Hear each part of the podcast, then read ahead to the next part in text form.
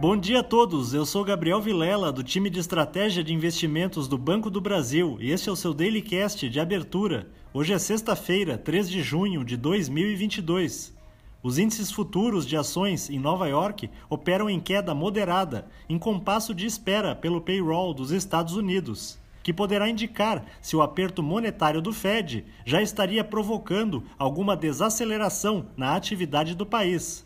Contudo, a vice-presidente do Banco Central norte-americano sinalizou recentemente que a instituição não deverá pausar a alta dos juros neste momento. O índice DXY, que compara o dólar a outras seis divisas relevantes, oscila ao redor da estabilidade. A maior parte das bolsas na Europa opera com ganhos, mas com volume reduzido por conta do fechamento dos mercados britânicos pelo segundo dia consecutivo o Reino Unido celebra as festividades referentes ao jubileu de platina da Rainha Elizabeth II, que se tornou a primeira monarca da história do país a atingir 70 anos no trono.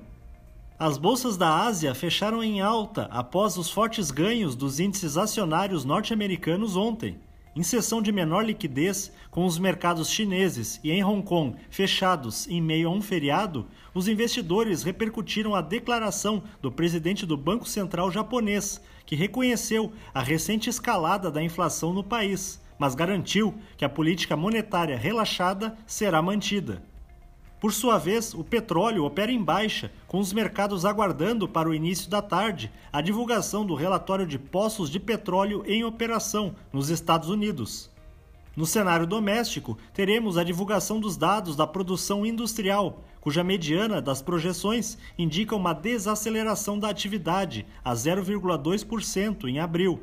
Contudo, o índice de confiança do setor cresceu no período, com o primeiro avanço em nove meses. No câmbio, o viés de alta não é descartado, com o real podendo acompanhar os principais pares e algumas divisas emergentes ligadas a commodities.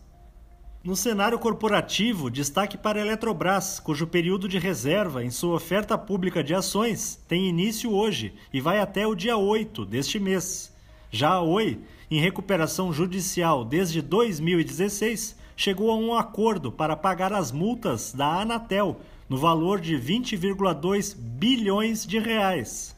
Um bom dia a todos e até a próxima!